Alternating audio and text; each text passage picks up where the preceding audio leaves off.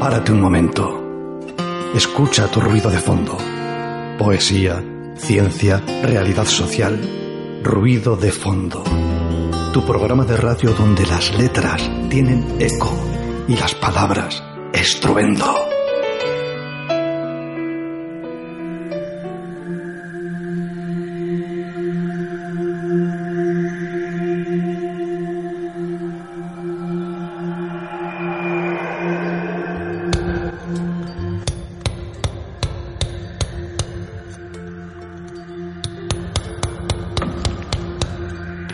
Buenas tardes, queridas y queridos oyentes. Una tarde más, como es ya habitual en los lunes, de 4 a 5 con todas y todos vosotros en la 91.4 de frecuencia modulada, Candela Radio y ruido de fondo. Siempre este que os acompaña en ese té, en ese café de la sobremesa.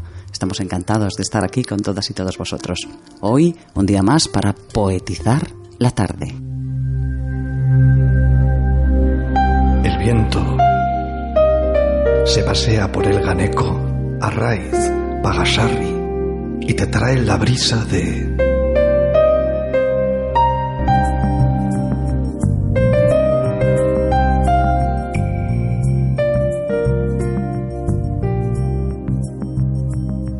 Nuestro bloque temático de esta tarde para amenizarla con poesía, que es lo que toca y lo que siempre tenemos costumbre, va a ser el apartado Poetas de cerca ¿Quién va a ser el invitado especial de esta tarde? Pues nada más ni nada menos que Blas de Otero, al que van a acompañarnos en esa recitación un ramillete estupendo de mujeres magníficas que voy a ir nombrando y agradeciendo su presencia en nuestro programa Ruido de Fondo de esta tarde de lunes. Y serán las voces de Ana María Iglesias, Marita Gutiérrez, Isabel González, Begoña Barbier, Ana María Juez y bueno, y una servidora que va a ir mm, desmenuzando esa historia de la vida del poeta. Contaremos además con una intervención telefónica de su viuda, Sabina de la Cruz, que pondrá el broche emocional eh, con esos pormenores que nos cuenta de la vida del poeta. Y para terminar, la parte musical que no podía faltar, como siempre viene siendo habitual en nosotros el tema del el poema de Paco Ibáñez, Me queda la palabra. Con todas y todos vosotros, Blas de Otero. Si he perdido la vida, el tiempo, todo lo que tiré como una anilla al agua. Si he perdido la voz en la maleza, me queda la palabra.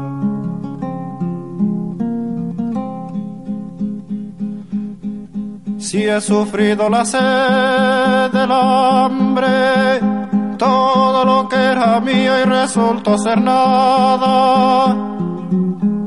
Si he cegado las sombras en silencio, me queda la palabra.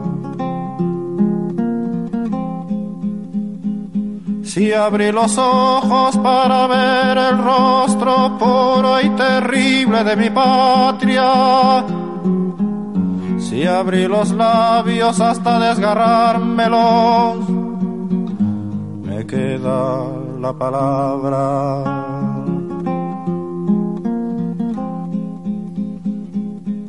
Si he perdido la vida, el tiempo, todo lo que tiré como un anillo al agua.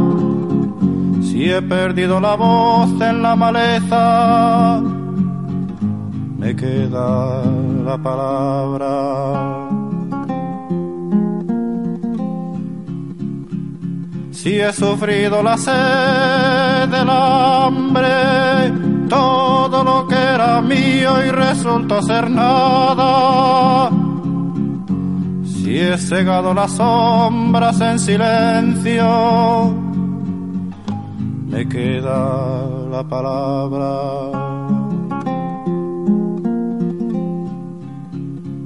Si abrí los ojos para ver el rostro puro y terrible de mi patria, si abrí los labios hasta desgarrármelos. Queda la palabra.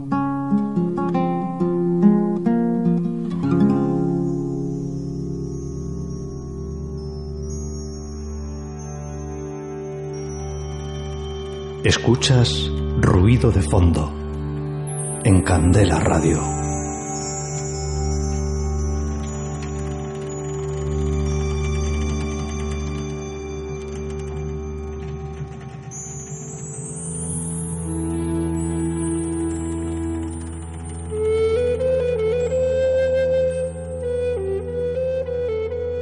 El tema del amor en Blas de Otero está presente a lo largo de toda su obra, con distintas manifestaciones, hacia Dios, hacia la mujer, hacia el prójimo. Su poesía es a veces espiritual, otras carnal y otras humana, pero ante todo amorosa. El amor espiritual aparece sobre todo en su primera etapa, el humano en la tercera. El amor carnal se muestra durante toda su obra. Nos lo va a contar en primera persona nuestra siguiente invitada, que es Sabina de la Cruz, viuda del poeta de Bilbao, Blas de Otero. Buenas tardes, Sabina, ¿cómo Buenas estás? Tardes. Estamos encantadas de, de, tenerte aquí esta tarde con nosotros, contándonos esos, mm, esos avatares de la vida de nuestro poeta bilbaíno. Bueno, pues eh, vamos a comenzar eh, hablando, porque en, en, otros apartados ya vamos a contar vida y milagros desde ese comienzo, cuando él estaba con los jesuitas estudiando de chiquito y todas esas peripecias que le ocurrieron. Pero contigo, Sabina, queremos desgranar eh, así, desde ese cariño que le tenemos a Blas de Otero, esa última etapa en la que ya vosotros erais matrimonio, era su pareja, y eh, ya Blas eh, estaba circunscrito más hacia esa vertiente más social de su poesía. Cuéntanos un poco cómo fue esa transición en Blas, ¿no? A nivel poético. Bien, Blas, bueno, ya sabes que nació en Bilbao y la familia bilbaína también y tuvo estuvo con los jesuitas cuando era un niño y después también durante su la carrera, como sabes, fue abogado. Sí, exactamente. La terminó en Zaragoza, ¿verdad? Eso es, sí. Sí. Después eh, hay una serie de acontecimientos, eh, pasa por ciudades eh, europeas que luego ya cuando hablemos así y recitemos de esas, esas, esas poesías preciosas, ya iremos contando ¿no? todo ese sentir que Blas acumulaba en su interior y que vertía en, en los versos escritos. fue a Rusia, fue a China, invitado por, por la... ¿No? Sí, en China, bueno, fue un, un, un, diríamos un pequeño paseo. ¿eh? Un pequeño paseo, pero bueno, sí. fue invitado por, por una eh, entidad de, de, escritores y bueno, Sí. él, él, estuvo allí. También luego pasó a, a, a Cuba, eh, donde estuvo viviendo también una serie de años, tres creo concretamente, y luego ya, ya regresa a, a España de nuevo, ya se instala definitivamente en Madrid, y ahí es cuando, a partir de 1967, si no recuerdo mal las fechas, Sí. pues ya está instalado en Madrid, ya vosotros también como pareja sois matrimonio, ¿eh? Y ya tú eres un poco su, su no sé, su musa, ¿eh? como, como tuvieron eh, pues pintores y artistas eh, de, de, estas otras disciplinas. Cuéntanos. Bueno, pues Blas y yo habíamos sido novios antes ya, ¿eh? antes de marchar de él de España, ¿eh? incluso antes de ir a la Unión Soviética, antes de ir a Cuba, habíamos sido novios. Lo que pasa que después cuando marchó a, a Cuba, pues entonces allí eh, pues se cogió otra novia. Bueno, pues como los marinos, ya sabes, ¿verdad? Claro, un ¿eh? amor en cada puerto. y, y luego pues nos, volvimos a reencontrar a la vuelta. ¿eh? Qué Y- bonito los reencuentros sí, sí. amorosos. No, yo además conocí a Blas en mi casa, ¿eh? Ah, sí, fíjate. Sí, había venido acompañado de unos escritores y poetas, amigos, y dijeron, bueno, pues te, vamos a presentar a una amiga que tú todavía no conoces. ¿eh? Porque Qué sorpresa. Un grupo de, de amigos. Y entonces mm, eh, yo estaba estudiando en la habitación de al lado y cuando entré allí en la sala, pues sinceramente te digo, me quedé pasmada porque era una persona muy atractiva. Sí, hay fotografías de él que de verdad tiene una prestancia. Sí, sí. Esa que está con una chaqueta como de cuadrito, con una especie de, de bufanda o de pañuelo Sí. eh, elegante donde los donde los haya y con ese perfil además que bueno eh, coincido contigo que tenía una planta estupenda. Sí. Bueno, pues nada, yo me- también me quedé pasmada cuando, cuando me dijeron que era Blas de Otero. Claro, date cuenta que yo era profesora de filología en, en la Universidad Complutense de Madrid, Ajá. entonces estaba de vacaciones en, en mi casa, y entonces me quedé verdaderamente pasmada. Blas de Otero, Dios mío, de mi vida, porque yo no sabía que allí estaba Blas de Otero. Ah. Cuando me dijeron que era Blas de Otero, me quedé pues impresionada, porque era bueno. realmente una persona con muy una, una cara hermosa y luego muy serio, ¿eh? Una Sí. persona muy seria. Sí. Y bien, pues me quedé impresionada, como digo. Y poco a poco, como pertenecía ya al grupo de, de amigos míos, pues nos íbamos viendo de vez en cuando, hasta que pues nos hicimos novios. Qué bueno, qué bonito es el Que fue amor. una suerte. Qué bien, ¿Eh? qué bien. Y luego ya compartisteis todos esos años de, de Sí. vida común, conjunta.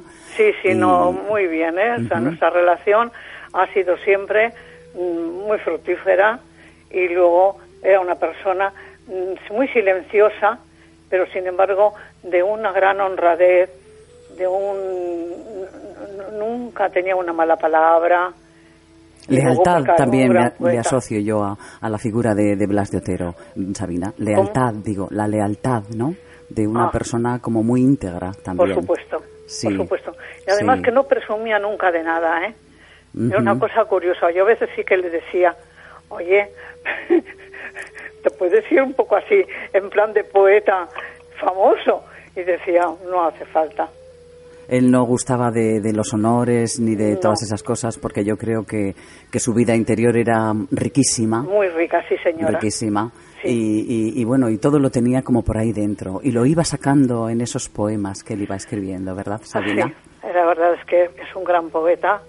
Esto se ha reconocido, yo creo que se reconoció siempre, ¿eh? Que era un, un poeta de mucha categoría. Pero aparte de esto, poco a poco, lo que fue entrando es en, los- en el interés de la gente.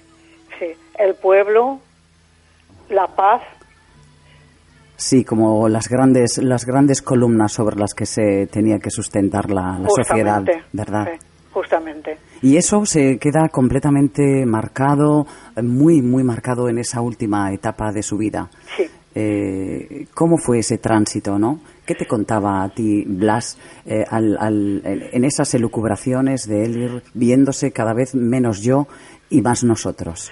Pues mira, yo creo que en Blas hay que tener en cuenta una cosa que creo que es importante. Él mm, tenía una intimidad propia, es un hombre que hablaba muy poquito, pero sin embargo, cuando tenía que hablar siempre era el pueblo, era la felicidad, era intentar mm, destruir las cosas un- tanto malas que estaban haciendo en aquel entonces. ¿eh? Y bueno, iba a decir que también ahora, como Y también vemos, ahora, sí, ¿no? no, tienes toda la razón, Claro. también ahora, también ahora. Y luego tenía una cosa muy importante, y es que lo querías ver las cosas, ¿eh? no creerlas, sino verlas. Por eso es por lo que fue a la Unión Soviética, cuando se pensaba que podría ser ¿eh? El, el comunismo una defensa de la población. Sí, ¿verdad? Bueno, él no lo aceptó así, a pesar de las cosas que a veces se dicen, sino que Blas se marchó a la Unión Soviética a ver lo que allí él veía. Sí, Y por comprobar, no. ¿verdad? Por Sí, ver sí, de, de sus propios ver- A ver ojos. si era verdad o no era verdad. Ajá. ¿eh? Siempre en el fondo de él era la felicidad para toda la población. ¿Eh? Que la vida fuera ¿eh? más, más mm, eh, uni- unida. Pues facilitarnos un poco la, la coexistencia, Eso porque al final tenemos que estar todos en este, en este mundo, buscar o a ver estamos si era todos. verdad todo esto. Y, y se fue a la Unión Soviética, él solito. Fíjate, en aquel viaje, ¿verdad? Con lo poco que él hablaba, porque era un hombre bastante silencioso, pero sin embargo se fue allí y pudo verlo con sus propios ojos. ¿eh? Y luego mm, allí visitó a Dolores Ibarruri, claro, como vasca que era también, Pero Sí. esa, es- esa es el acercamiento de Blas eh, a cierto tipo de doctrinario.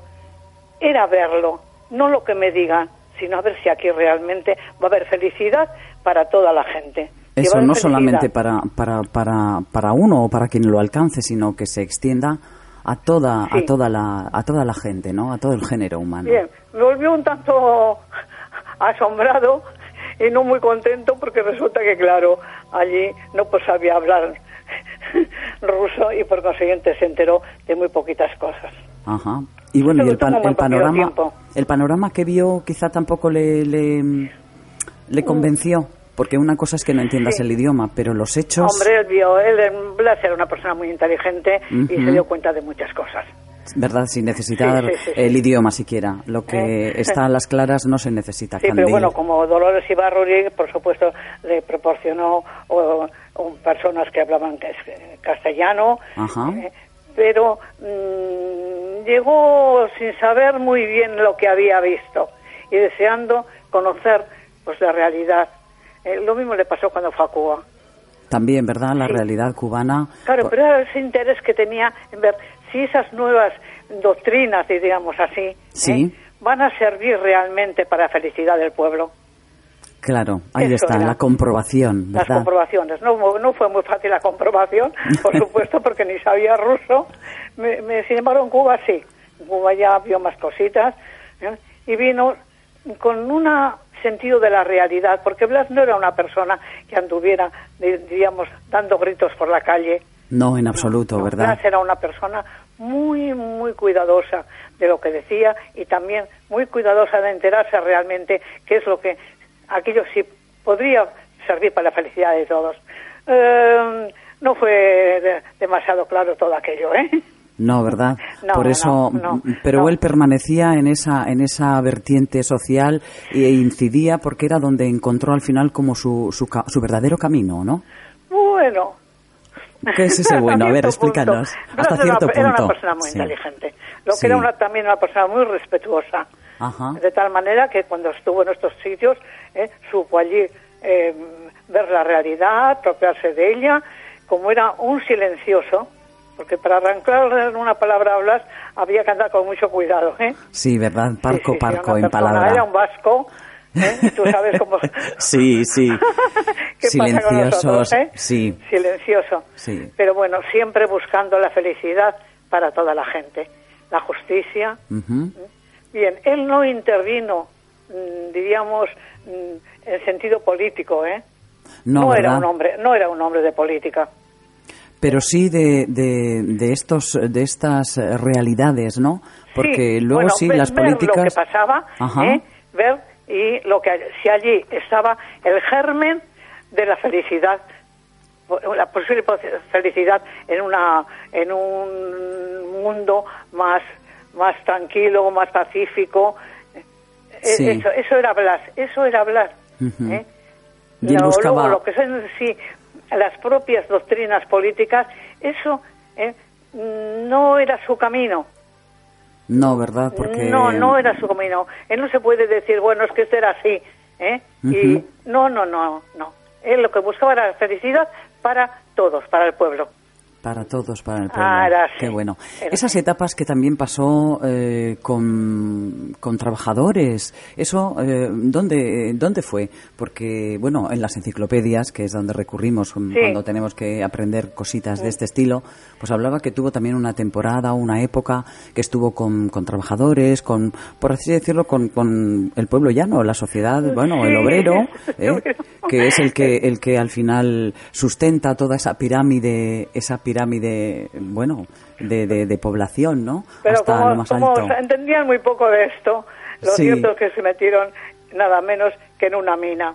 ay con mineros Claro, cierto claro, cierto claro. Jo, nada más ni nada menos que en una mina un trabajo sí. un trabajo duro durísimo con, con- donde los con- haya con unos amigos que iba y Sí. entonces pues fue una cosa para él mm, muy eleccionadora y, y hizo muchos amigos le dio unas pautas más claras de, de esa búsqueda de la felicidad que él pretendía o de cómo la gente llana eh, bueno bregaba con, con estos trabajos y, y, y, luego resulta que era feliz. ¿O, lo, lo, vio y no, no era muy fácil ser feliz viendo lo que veía. Ya. ¿Mm?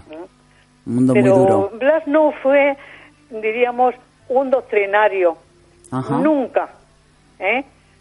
Sino era la, la dignidad ¿eh? para, para la, gente, claro, que tenía menos posibilidad de, de, ganar un dinero simplemente para comer y para vivir.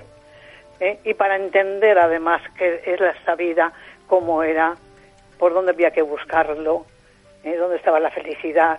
¿Eh? Un, un, interés tremendo por los niños. Blas era un niñero. Sí, ¿eh? Uy, madre mía. Le gustaban los, los chiquis. Sí, pero es que además siempre tenía con ellos un, un acercamiento muy grande, le querían muchísimo, iba por la calle y siempre había un grupo de, de chavalines que iban eh, donde bla, bla, bla, bla. Qué bueno, ¿Eh? qué bueno. Era empático con los niños, ¿verdad? Sí, sí, sí.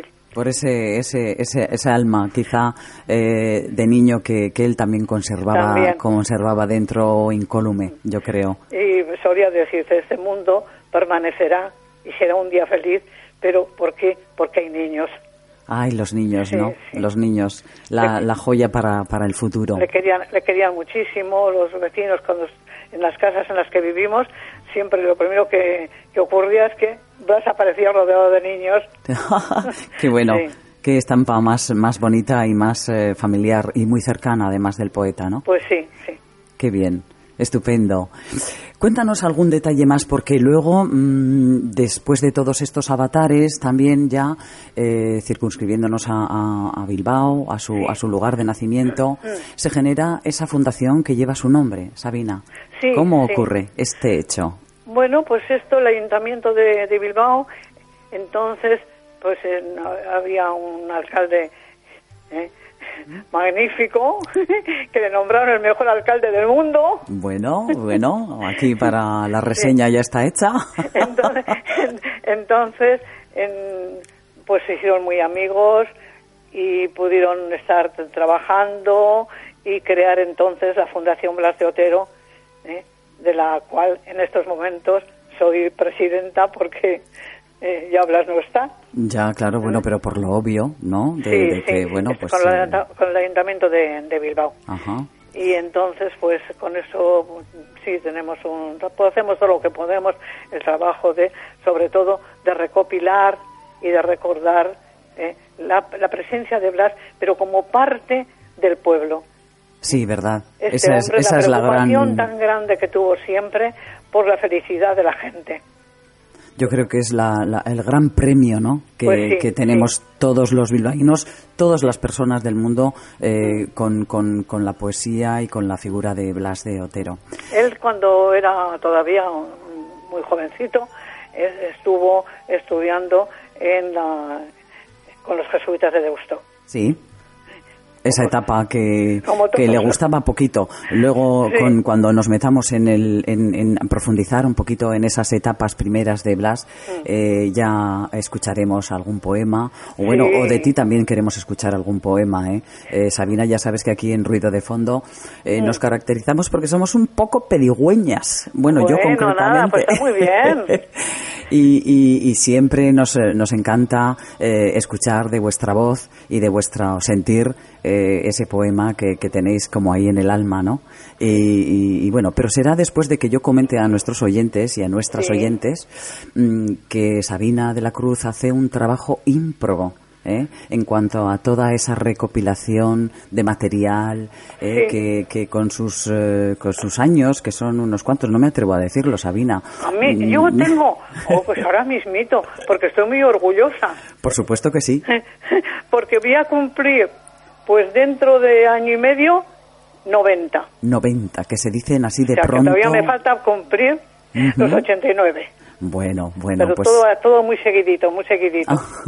Sí. Bueno, pues ella en esta labor de cuidadora de todo ese legado de Blas, de Sí. todas las eh, eh, eh, los eventos, las actividades que se realizan, eh, ella ir recopilando todo con ayuda, por supuesto, de un, de un equipo que, que, que también está a su alrededor en esa misma labor, pero ella gestionando y cuidando, cuidando con mucho, muchísimo mimo todo todo ese ese bueno, pues tesoro que Blas de Otero nos Acabamos de dejó. publicar las obras completas. Bueno, de eso tendrás que darnos buena buena cuenta para que lo publiquemos y digamos aquí en ruido de fondo, eh, ah, bueno, pues con la boca grande además. Nuestro poeta bilbaíno Blas de Otero publica eh, su obra completa que yo creo que ya es hora también de, de hacer una cosa de ese estilo.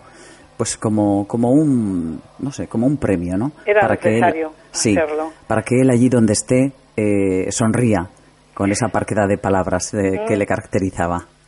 ¿Eh? Y, pues muchas gracias por todo lo que estás diciendo, porque es verdad que Blas era así. Sí, sí, así, le, senti- así le sentimos, yo así le siento. a- a Aparentemente Blas. muy silencioso, pero muy limpio de corazón. Que es al final lo que lo que cuenta, ¿no? A través de esos ojos y de esas miradas que se le ven en las fotos, eh, yo descubro a una persona cercana, eh, ya digo, muy de, de, de tenderte la mano. Por supuesto. También la figura de Blas de Otero en los eh, ahora las, eh, las semanas de la poesía aquí en Bilbao Sí. se, ha- se hace un evento que es llevarle flores a su estatua y Sí, hacer allí sí. una recitación Sí, señora. en las que tú estás allí presente. ¿eh? Allí estamos. Allí estamos, con flores blancas para Blas. Ay, Qué bonito. bien, qué, gen- qué gente, sobre todo las, de verdad, las, las mujeres ¿eh? se han volcado con Blas allí y han llevado flores, flores blancas, Sí, en fin, muy, muy, interesante todo. sí, y muy emocionante, y muy ¿verdad? emo- para mí, pero tantas veces ya me, me estoy emocionando que a veces... Ay, bueno, Sí. pues eh, con esa emoción que tienes en este momento, eh, te, te atreves a leernos ese poema eh, de Blas con el que cerramos esta entrevista, Sabina. Muy bien, entonces, ¿qué, qué- me habéis elegido alguno? El que quieras tú, el que sea de tu, de tu, no sé, ese que tienes tú en el corazón. Bueno, pues vamos a ver.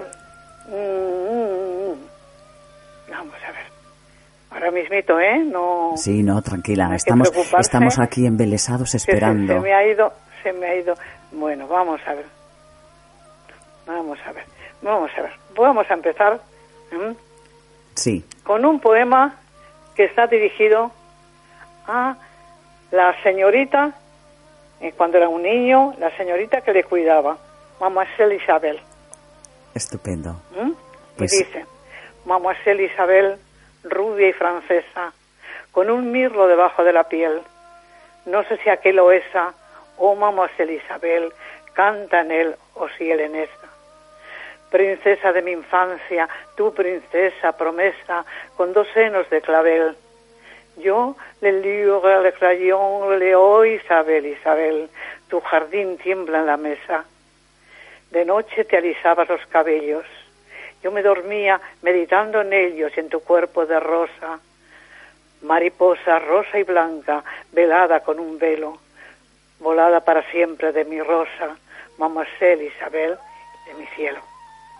Bueno, qué maravilla de poema Precioso, y qué, y qué emotivo y bueno, estoy traspuesta, Sabina, estoy traspuesta. Así me has, me, has, me has dejado con esta recitación. ¿Y te parece que despidamos este, este programa y esta, y esta, este momento, yo creo que tan, tan íntimo y tan, tan de regalo, eh, contigo hoy? Muchas Queridos gracias. oyentes, Sabina de la Cruz, eh, viuda de Blas de Otero, nos ha recitado el poema Mademoiselle Isabel de Blas y aquí lo dejamos con esta candidez y con esta cosa tan bonita que nos ha traído al corazón.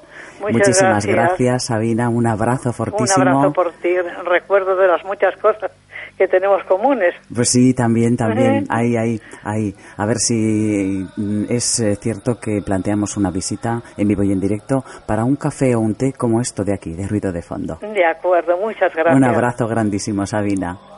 Adiós, hija. Hasta siempre. Agur. Escuchas ruido de fondo en Candela Radio.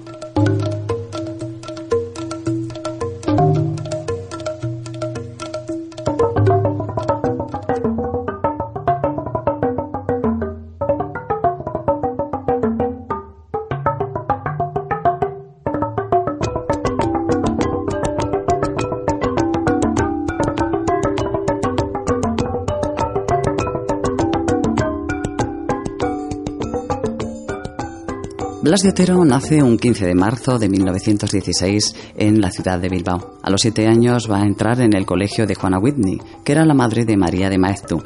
Pero ese entorno pedagógico tan progresista eh, tuvo que abandonarlo y cursar el preparatorio e ingreso al bachillerato con los jesuitas. Un entorno que no era del gusto del poeta, y así lo deja patente en uno de sus poemas, Biot Beguietan, en el corazón y los ojos.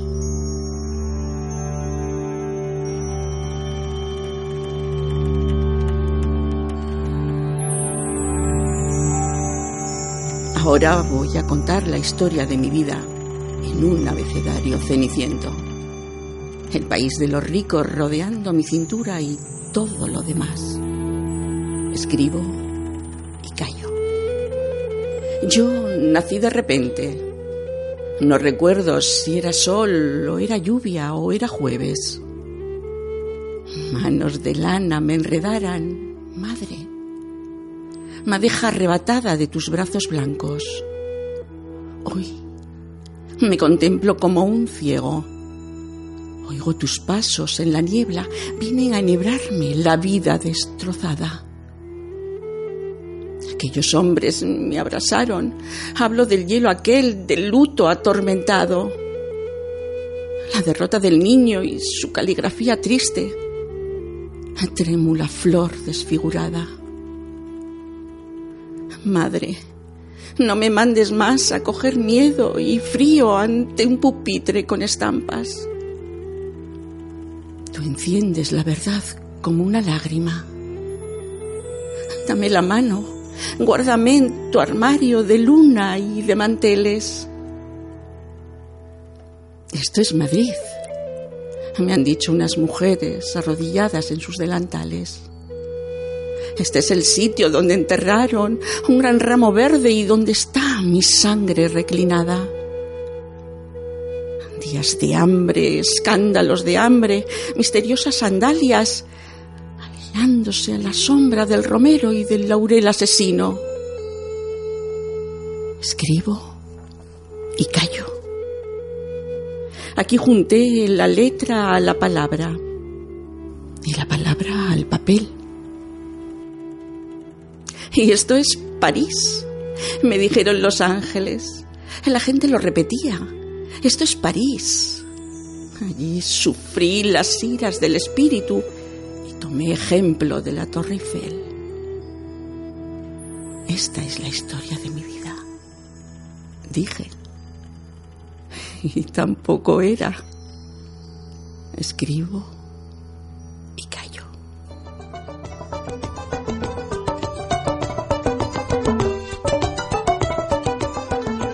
Teniendo ya el poeta 15 años, regresa a su ciudad natal con su madre y sus dos hermanas. Trabaja y está totalmente integrado en el sustento familiar porque la maltrecha economía familiar así lo requería.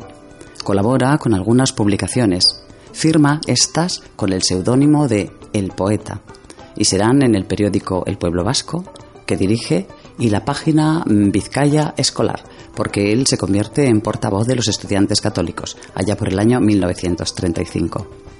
La contienda de la Guerra Civil Española forma, forma parte él de los batallones vascos, de los Gudaris, y pasa también por un campo de concentración. Una vez que concluye la Guerra Civil Española, entra a trabajar como abogado y hace crítica musical y de pintura para el periódico Hierro. Su primera obra extensa, Cántico Espiritual, la escribe cuando comienzan sus publicaciones en Cuadernos de Alea. Fue en principio una tertulia artística y punto de encuentro para intelectuales de toda índole. La producción poética de estos años no es muy abundante, e incluso el poeta llegó a renegar de ella años después, porque pertenece a su época más católica y creyente, y en su dedicatoria inicial comienza este soneto, Cántico Espiritual.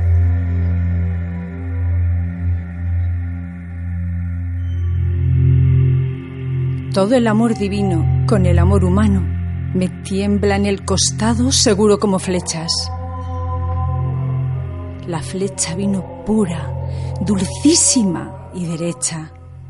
El blanco estaba abierto, redondo y muy cercano. Al presentir el golpe de Dios, llevé la mano con gesto doloroso hacia la abierta brecha. Mas nunca, aunque doliéndose, la tierra le desecha al sembrador la herida donde encerrar el grano. Oh sembrador del ansia, oh sembrador de anhelo que nos duele y es dulce, que adolece y nos cura.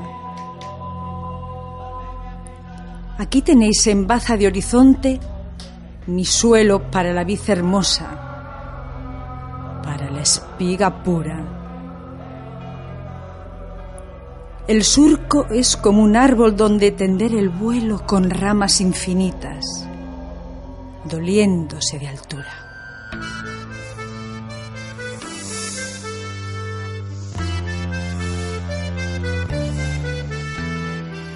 Para Blas de Otero, el amor divino no está exento de dolor y sufrimiento.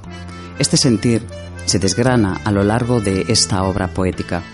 En esta última parte, el hombre vuelve a sentir la necesidad de vivir la gracia y la experiencia divina. Así lo deja expresado en el último soneto de Final, Amiga de la Luz. Para alumbrar el agua que yo siento latir en mis entrañas redivivas y poderlas soltar, hacerlas vivas, como corzo de Dios, manos del viento, tiene que reposar mi pensamiento, limpiarse de hojarascas sensitivas y entonces sí, las aguas hoy cautivas brotarán hacia el mar como un lamento.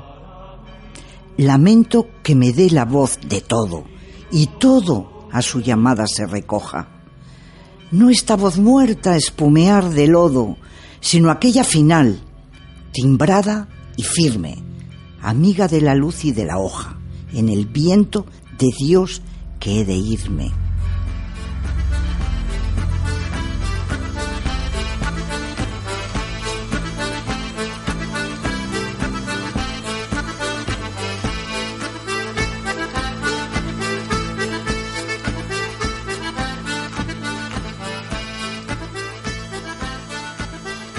Le sucedió Nuestralia, un núcleo más cerrado formado por Blas de Otero y otros cuatro amigos, donde comenzó a experimentar con recursos expresivos desconocidos. En ese periodo de su obra reúne influencias de los poetas Juan Ramón Jiménez, de la generación del 27, Rabindranath Tagore, Miguel Hernández y César Vallejo. Lo comprobamos en el poema de Ancia. El verso se hizo hombre. Ando buscando un verso que supiese parar a un hombre en medio de la calle. Un verso en pie, ahí está el detalle, que hasta diese la mano y escupiese. Poetas, seguid al verso ese, asidlo bien, blandidlo, y que restalle a ras del hombre, arado y hoz y dalle. Caiga quien caiga, ajé, pese a quien pese somos la escoria, el carnaval del viento, el terraplén ridículo y el culo del aire y la camisa en movimiento. Ando buscando un verso que se siente en medio de los hombres y tan chulo que mire a Tachia descaradamente.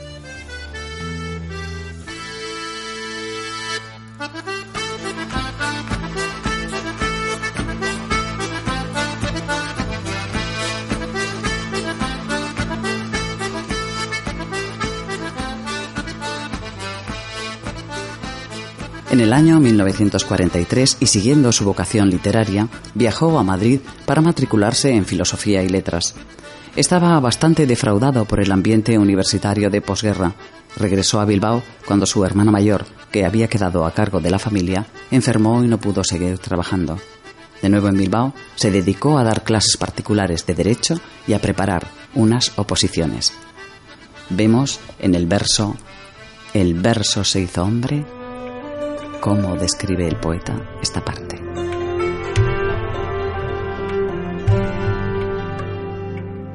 Hablo de lo que he visto, de la tabla y el vaso, del varón y sus dos muertes.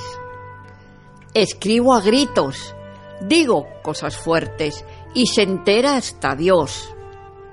Así se habla. Venid a ver mi verso por la calle, mi voz en cueros bajo la canícula, poetas tentempié, gente ridícula, atrás esa bamboya, que se calle. Hablo como en la cárcel, descarando la lengua con las manos en bocina. Tacha, ¿qué dices? ¿Cómo? ¿Dónde? ¿Cuándo? Escribo como escupo, contra el suelo. Oh, esos poetas cursis con sordina, hijos de sus papás, y contra el cielo.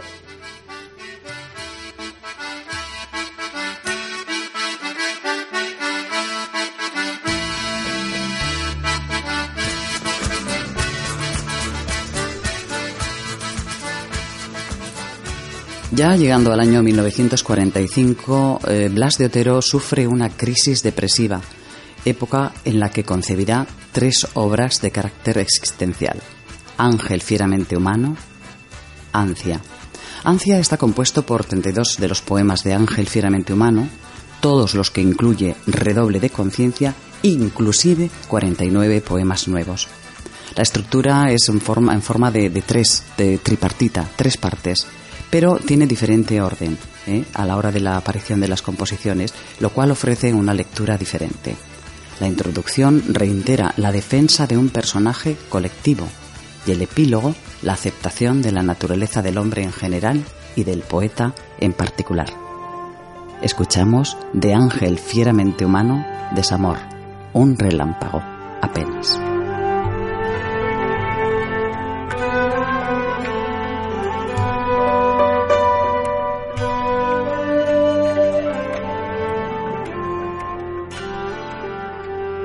Besas como si fueses a comerme. Besas besos de mar, adentelladas. Las manos en mis sienes y abismadas nuestras miradas. Yo, sin lucha, inerme, me declaro vencido si vencerme es ver en ti mis manos maniatadas. Besas besos de Dios, a bocanadas bebes mi vida, sorbes sin dolerme, tiras de mi raíz, subes mi muerte a flor de labio, y luego, mi madora, la brizas y la rozas con tu beso. Oh Dios, oh Dios, oh Dios, si para verte bastara un beso, un beso que se llora después porque, oh, porque no basta eso.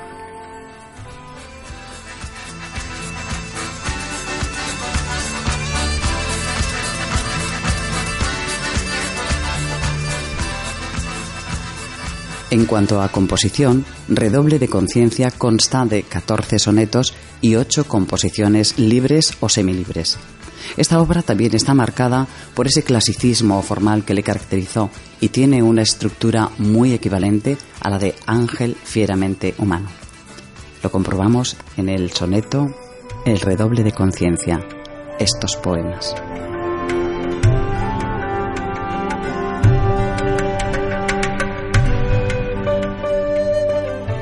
Acontece querer a una persona, a un sapito, por favor, no lo piséis. También a un continente como Europa, continuamente hendido, herido a quemarropa. Y simultáneamente, a voz en grito, otras palabras nos estorban, tales como armisticio, teatro, suspensión de hostilidades. Todo era una broma y otras. Pero la gente lo cree así y cuelga colgaduras y echa por la ventana banderas y una alfombra como si fuera verdad, como se suele decir, si tal cosa. Ocurre, lo he visto con mis propios medios. Durante 20 años la brisa iba viento en popa y se volvieron a ver sombreros de primavera y parecía que iba a volar la rosa. En 1939 llamaron a misa a los pobres hombres. Se desinflaron unas cuantas bombas y por la noche hubo fuegos japoneses en la bahía. Estábamos otra vez en otra. Después oí hablar en la habitación de al lado. Una mujer desgañitada, loca. Lo demás lo aprendisteis directamente. Sabíamos de sobra.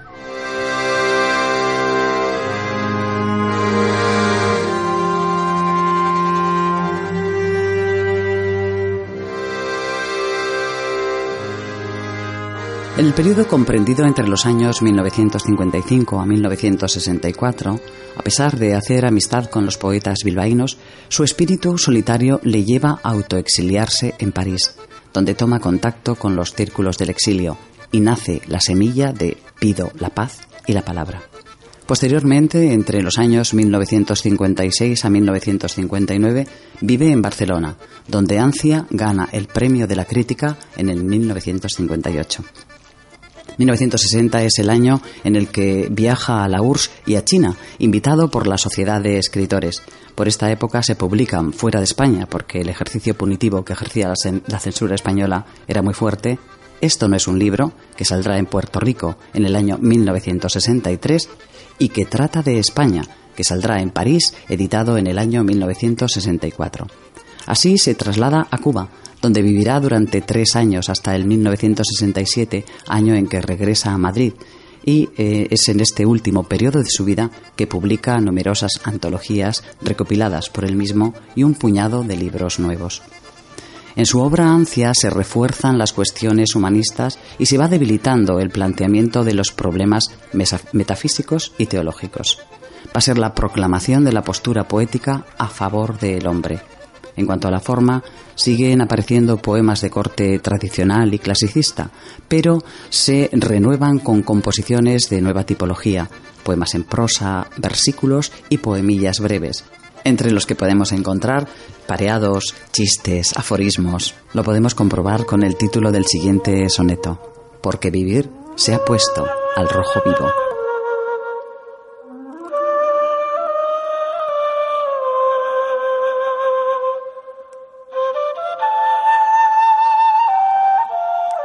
Siempre la sangre, oh Dios, fue colorada. Digo vivir, vivir como si nada hubiese de quedar de lo que escribo. Porque escribir es viento fugitivo y publicar columna rinconada. Digo vivir, vivir a pulso, airadamente morir, citar desde el estribo. Vuelvo a la vida con mi muerte al hombro, abominando cuanto he escrito. Escombro del hombre aquel que fui cuando callaba. Ahora vuelvo a mi ser, torno a mi obra más inmortal, aquella fiesta brava del vivir y el morir. Lo demás sobra.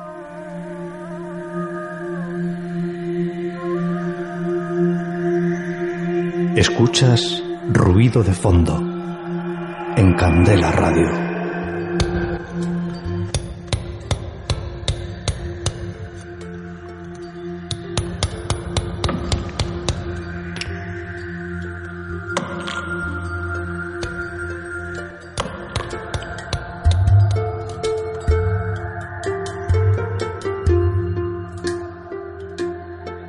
Con Mademoiselle Isabel un estupendo poema en la voz eh, de Sabina de la Cruz, viuda de nuestro poeta al que hoy dedicamos este programa en plan homenaje.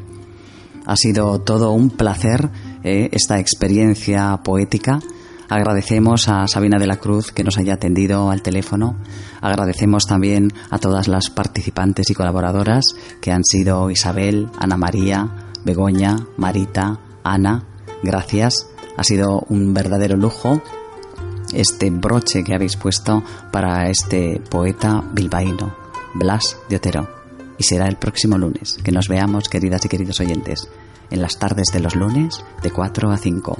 Ruido de fondo, 91.4 de frecuencia modulada. Candela Radio, tu radio.